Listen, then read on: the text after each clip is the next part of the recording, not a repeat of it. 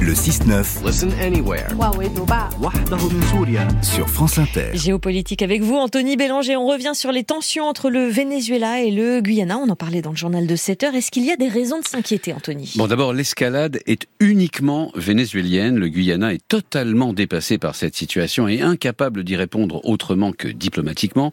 Ce pays n'a quasiment pas d'armée, une population 30 fois inférieure à celle du Venezuela. La question est plutôt de savoir que cherche Caracas dans cette affaire La réponse la plus raisonnable est négocier, négocier et encore négocier. Le régime de Nicolas Maduro est sous embargo et ne peut pas exporter son pétrole vers les États-Unis, son unique client.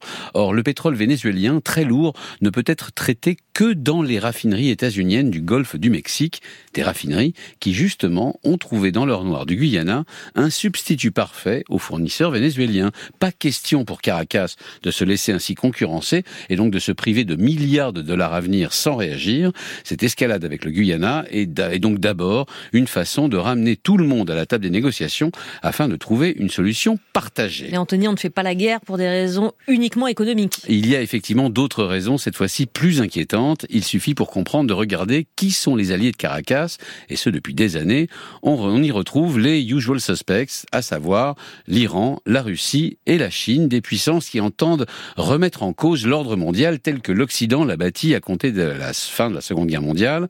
D'une certaine façon, le Venezuela imite la Russie et regarde les Séquibos, comme Vladimir Poutine voit l'Ukraine, à savoir un territoire dont l'ordre occidental et colonial a voulu priver son pays au XIXe siècle et qu'il est temps de récupérer ou du moins de menacer. Par ailleurs, il y a aussi de la part de Caracas un calcul d'opportunité, celui d'un empêchement américain. Vous voulez dire que les États-Unis n'interviendront pas? Alors, sur le papier, le Guyana a des alliés, les États-Unis, et aussi l'ancienne puissance coloniale britannique. Mais le calcul de Maduro pourrait être que les États-Unis n'oseront pas y aller, empêtrés qu'ils sont dans deux guerres extérieures, en Ukraine et en Israël. Par ailleurs, et c'est le troisième calcul hasardeux du régime de Caracas, Joe Biden entre dans une allée électorale et rien ne serait plus dommageable à sa réélection qu'une nouvelle aventure guerrière pour un pays dont personne n'a entendu parler aux États-Unis. Donc une guerre est vraiment possible. Alors tout bien pesé, ça semble quand même tellement déraisonnable que j'ai du mal à y croire, notamment parce que les Ont montré plusieurs fois dans leur histoire, dans leur histoire moderne, qu'ils considèrent l'Amérique latine